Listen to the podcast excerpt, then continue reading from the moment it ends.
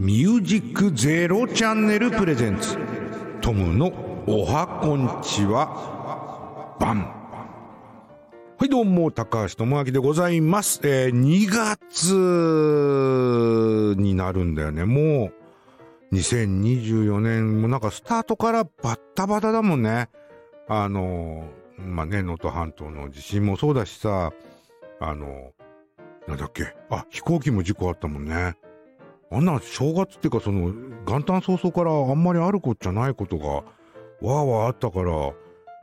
今年は何か本当あるのかもしれないね。あの、なんだろう。な、だからってさ、何を、何をしたらいいのかって思うけれども、あの、必ず、前も俺ラジオで言ったんだけど、これだけ、えっと、枕元に100均でいいから、あの、運動靴1個置いとけって。これ絶対らしいよ。要は、その、大ハード状態になっちゃうんだって。あの、マックレーン刑事がさ、あの、ガラス踏んで、裸足で、痛い痛い痛いってなっちゃったじゃんっていうあの、あの状況下にほとんど全てのうちはなるんだって。要はほら、蛍光灯とか、あれもガラスだから、結局割れて、あの、足の下をこう切っちゃうと、なんだろう、自由に動けなくなるじゃん？だからそれがもう、なんつうの、移動の制限にかかるのが、生き死にに関わることだから、とにかく、あの、地震が起きたら、ね、まあ、寝てる時ね、これねね、起きてる時はいいけど、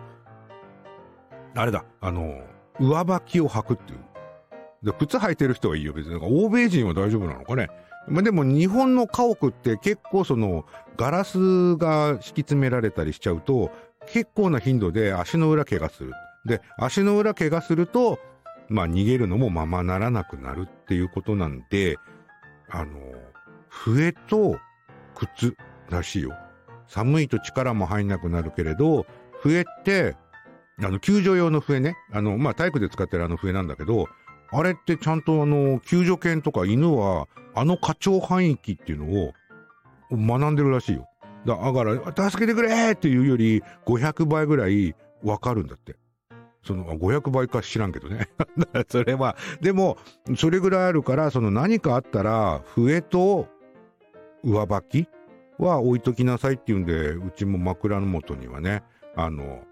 なんだ、無印良品のズックみたいのな、なんだか履けばいいわけだから、そしたらそのほら、外に出て小学校まで逃げる間中、足の裏怪我しなければそれでいいわけでしょ？っていうことを考えるとそれはもうマストなので、で、簡単にできるから、皆さんもどうぞ、あの、枕元にいらん靴を置くっていうのをね、やっておくと、まあ、本当になんかあった時、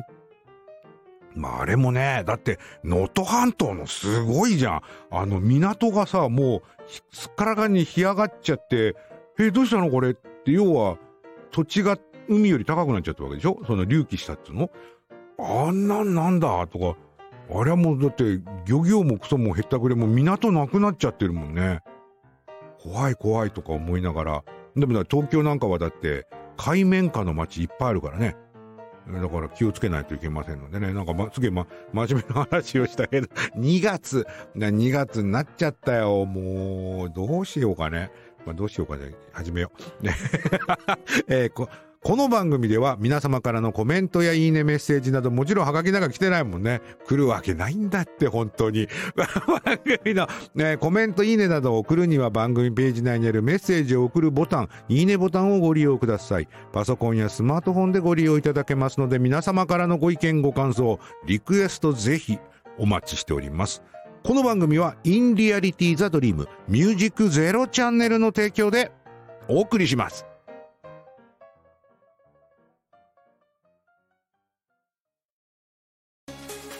ミュージックゼロチャンネルオーディション2024開催決定インターネットメディアコンテンツ配信サイトミュージックゼロチャンネル2024年度新番組 DJ パーソナリティ大募集次戦他戦は問いません。経験不問。皆様からのご応募お待ちしております。エントリー方法など詳しくはホームページで。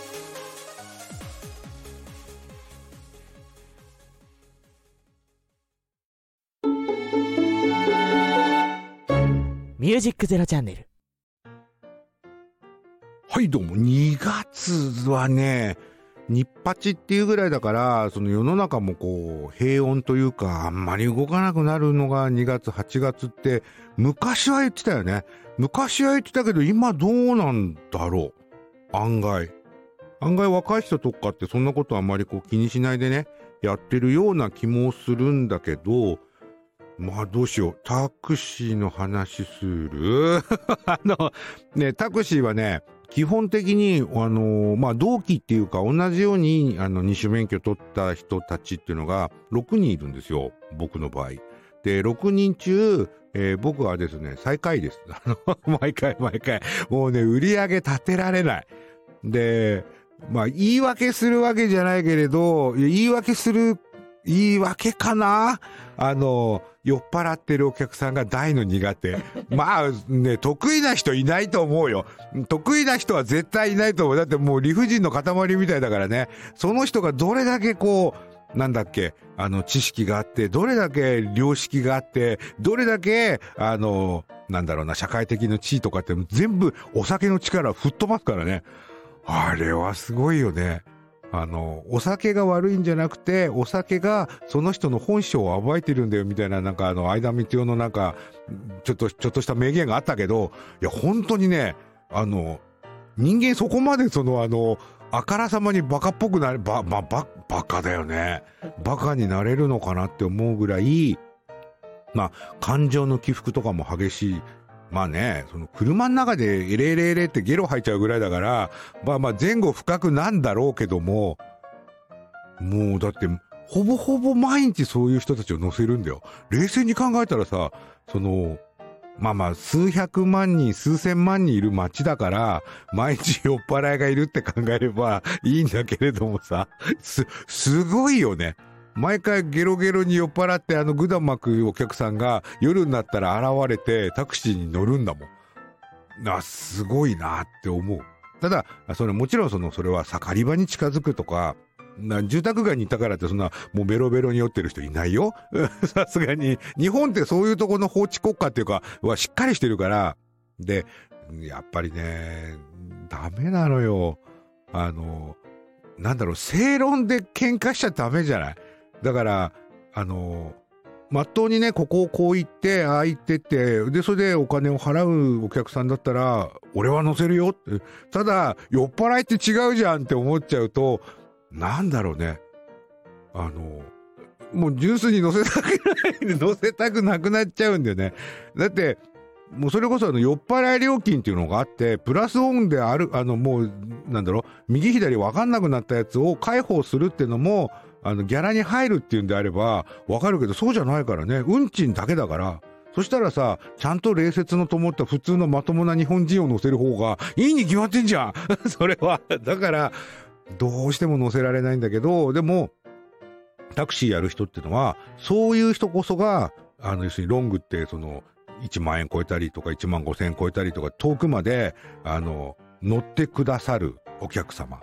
まあそうだよね。電車もなくなるまでな、の乗って、で、さらに、あの、ね、まともなこう、金銭感覚まですっ飛んでるわけだから、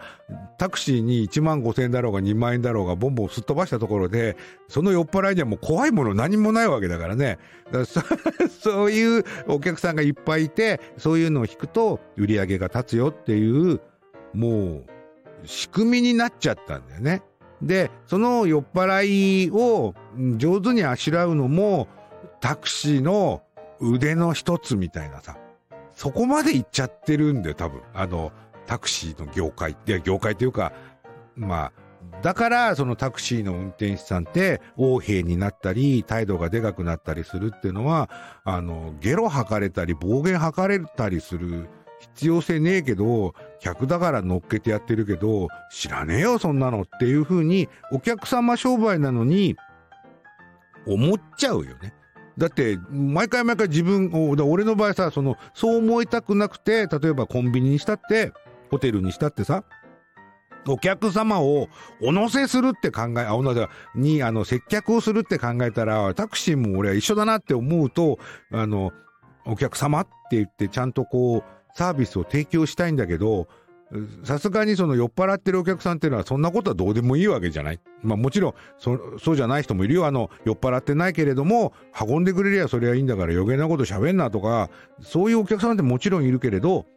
ただ、なんていうのかな、理屈が通るというか、こちらから言うことがちゃんとわかるわけじゃん。で、それは大事かなとすげえ真面目な話してるけど、いやでもそうなんだよね。で、それが俺の中ですごいこう、友達に言わせると、あの、高橋さん、あなたはタクシーに向いてないよっていう、その、それで終わっちゃうんだけどね。あの、要は、そこのところ真面目にやる、やると、心がやられてしまうから、その心のシャッターとか、なんていうのな、あの、自分を自分で守るようにするためには、その、いいんじゃない？そこに立ってるのは1万円のぼっこで、そのぼっこが時々吐いたり暴言はするけど、もう聞か、聞かない、聞こえない、聞こえないって言ってれば、1万円のぼっこを手に入れることができるゲームをやってますみたいなね。それこそが、なんだろう、タクシードライバーが自分を守るためにこう見出した作戦というか、なんだろうね。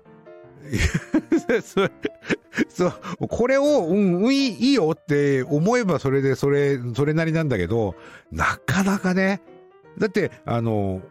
昼間だったらさ、おばあちゃんとかが乗ってね、いや、あったかい、もう寒くて寒くてしょうがなかったから、すぐ来てくれて乗せてくれて、で、あの、降りる時もね、荷物とか下ろすの手伝ってくれて、本当にありがとうございますって手合わせ、あの、手合わせられることもあるわけじゃん。そうすると、ああ、タクシーやっててよかったなって思う。まあ、全部が全部そうとは思わんけれども、そういうの味わっちゃうとさ、あの、なんだろうね、暴言吐いてさ、あの乗ってきてさ、ゲロ撒き散らしてそのまま帰るってさ、もうさ、か、怪獣だよね。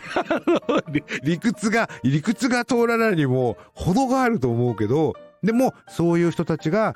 あの、タクシー業界っていうか、この売り上げを背負って立ってくれてるわけだからっていうのを、なんとかね、なんとか俺もね、理解をせねやいかんとは思ってるんだけど、難しいね。あの、いろんなお客さんいるなとか思うし、もちろんその酔っ払ってても、ちゃんと会話もできるし、あの、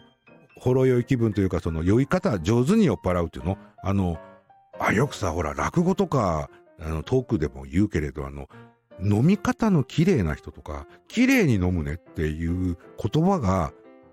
あるじゃん？あるってことは、やっぱりその汚く飲んじゃう人がいっぱいいるってことの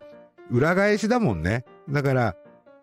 お酒飲んじゃったらもう前後不覚になっちゃったりする人はいっぱいいて、でも、そういう人を狙い撃ちして、あの、ロングというかお金の高い運賃を運んでるってなるとなかなか、なかなかタクシーのね、ドライバー側にも問題あるんじゃねえかとかって思うけど、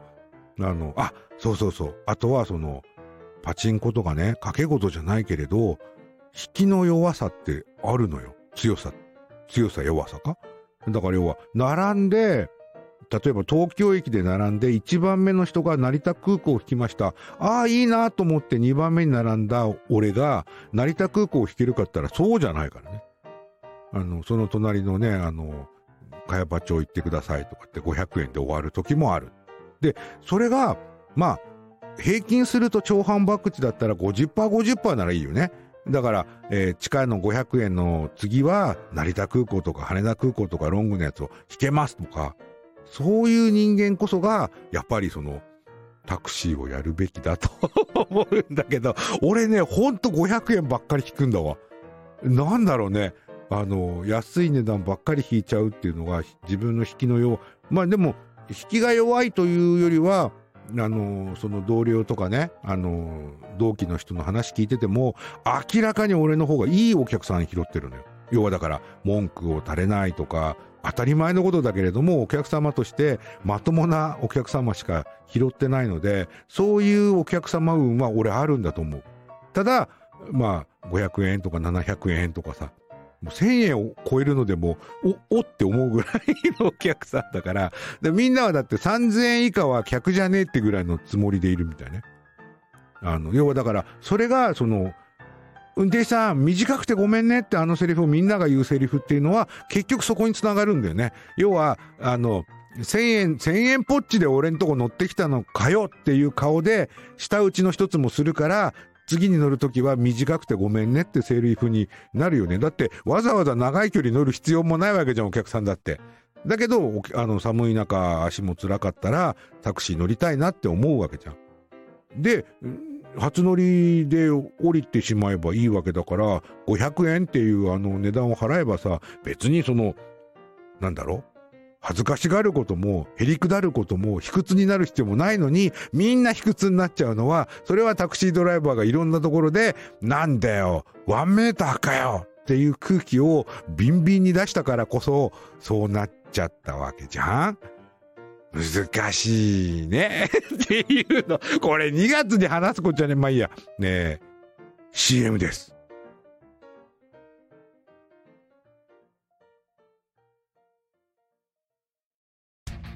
ミュージックゼロチャンネルをお聴きの皆さん、そしてその他のアプリでお聴きの皆さん、こんにちは。役者をやっている、はるきなです。はるきなだ、乗ってきな。この番組は役者をやっている私、はるきなが、この場所からさらに芸能の波に乗っていくと意気込みつつ、好きなことや気になることをみんなと一緒にお話ハッピーな時間を一緒に過ごそうという番組です。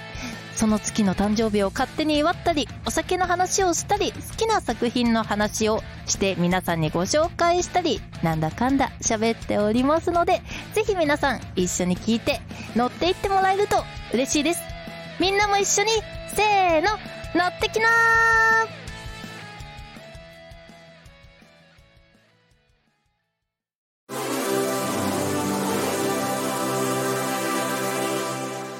ミュージックゼロチャンネル。もうさ、これタクシーの話じゃなくてさ、愚痴じゃん、俺の。ぐ、愚痴にな、じゃね、もうちょっと楽しいもんだから、なんだろう。ラジオっぽく話すネタとしては、あの、要は酔っ払いが嫌いだから、俺あの、吉原、吉原ソープランドがいっぱいあるね、東京にある歓楽街なんだけど、その吉原の、あの、送迎っていうのかな。要は、あの、ソープ嬢も出勤してこなきゃいけない。で、お客さんも駅からやってこなきゃいけない。で、遊び終わったらお客さん駅に帰らなきゃいけないし、仕事が上がったら、あの、ソープランドの女の人はお家に帰んなきゃいけない。で、こういうのを、あの、短い距離だけど、やるっていうのを、やると、変わったお客さんとか、あの、え、俺そんなこと考えたことねえよっていうようなお客さんに出会うのね。で、まあもちろんそれは話好きだっていう人じゃないと、あの、そうはならないけれど、まあまあその、特定できるわけじゃないから、まあまあ特定できできそうならちょっとぼかしながら喋るけど、ある日に乗せたお客さんが、要は、あの、遠くから新幹線で吉原まで来て、お客さんとしてね。で、まあ、ソープランド遊びをして帰るっていうのを定期的にやっていたと。で、まあ、ある日にみんなも知ってるコロナ禍というかコロナが始まって、まあ、コロナになった時点で接客業だから、風俗ももう大打撃ですよ。あの、店と同じで。だって、粘膜がすり合わさるわけでしょ？こんなもんさ、い、いの一に禁止されるじゃない？あの、感染防止だと。で、あの、まあ、やばくなるというか、経営が立ち行かなくなるじゃん。でも、あの、きっと予想、今俺のリスナーだったら大体想像できると思うんだけど、飲み屋は補助金もらえたのよ。だけど、風俗店って飲み屋でも飲食でもないから、補助、補助金なんて降りない。降りないってことは、零細企業っていうかまあ、収入ないわけだから、そこには運転手さんも営業、あの、ね、ボーイさんもいっぱいいるのに、そこのお金も払えなければ、毎日ほら、タオルだ、なんだってその、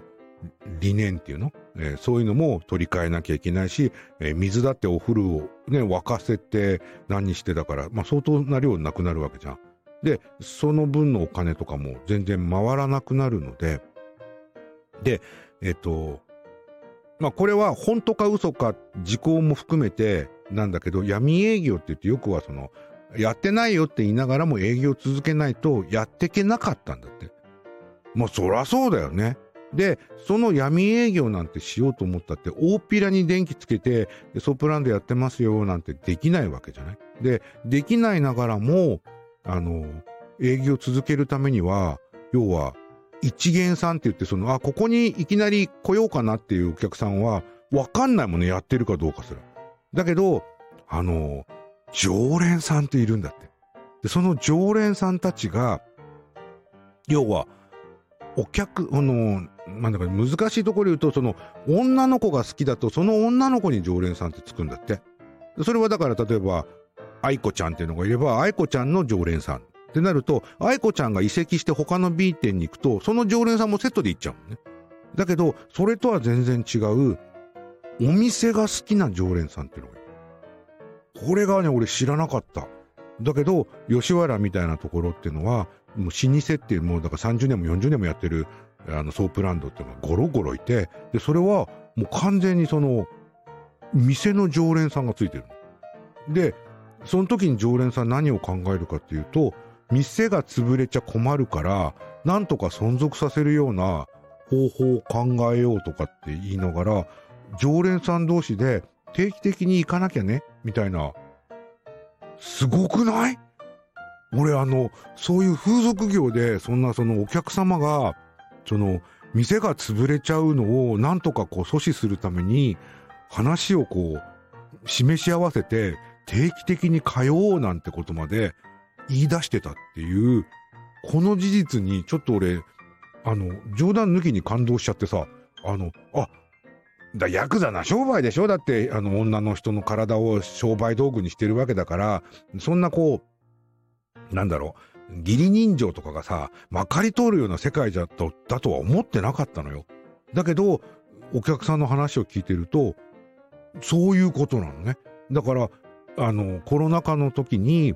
あの、少しではあるけれどもお客さんで行って、で、その、要は、本当だったらシングルぐらい、だから、えっと、60分とか90分で女の子一人っていうのを、もうあの、別にやりたいわけじゃないのに、やりたいわけじゃないのにっていうのはすごいけど、ダブルとかね、要は女の子二人つけて、これ二輪車って言うんだけどさ、要は女の子が、えっと、ソープランドのプレイで、男1に対して女の子が2人つくっていうのと、お金倍かかるんだよ。で、それを、えー、トリプル、3時間、3時間以上取るとか、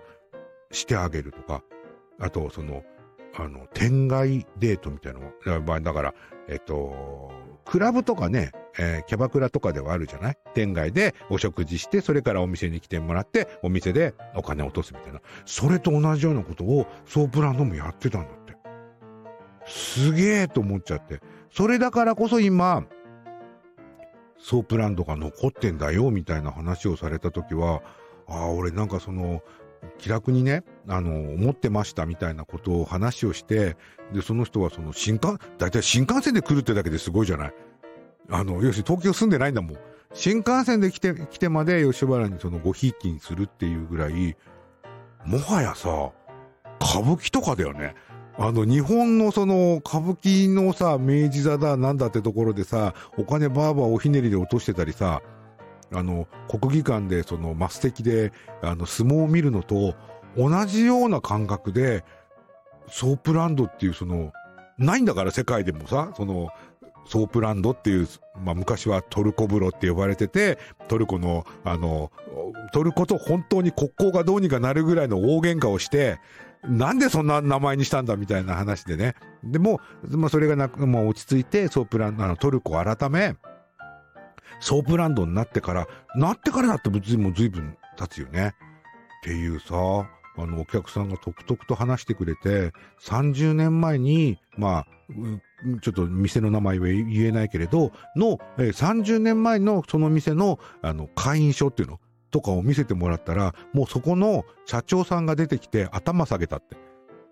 そんな時からうちの、あの、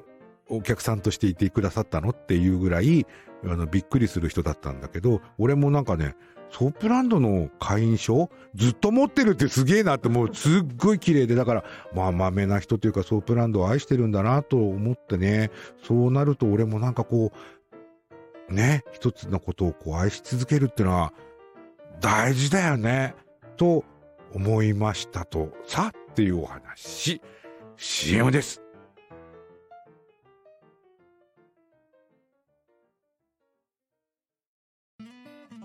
ミュージックゼロチャンネルをお聞きの皆さん、こんにちは。姉の舞です。妹のさきです。二人の番組、アドリブ30分。どんな番組ですか？え？めちゃくちゃ この番組は、さきはラジオパーソナリティになりたいけれど、脚本を考えられないので、姉の舞を巻き込んで30分アドリブでやり過ごそうという番組です。意味わからんよ。何すこんな。皆さん聞いてください。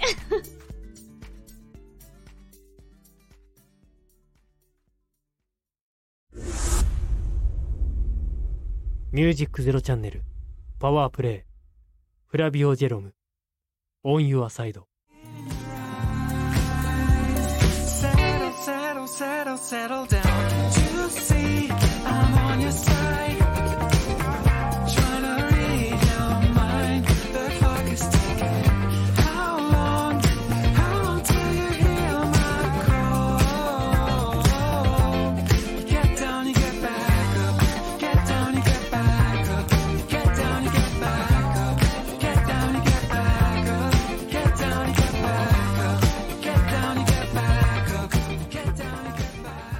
ミュージックゼロチャンネルパワープレイフラビオジェロムオンユアサイド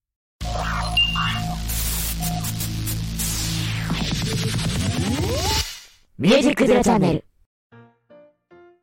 ねえ。何がねえだかわかんないけど、いや、俺も本当にね、その、そういう風にもの考える人ってすげえと、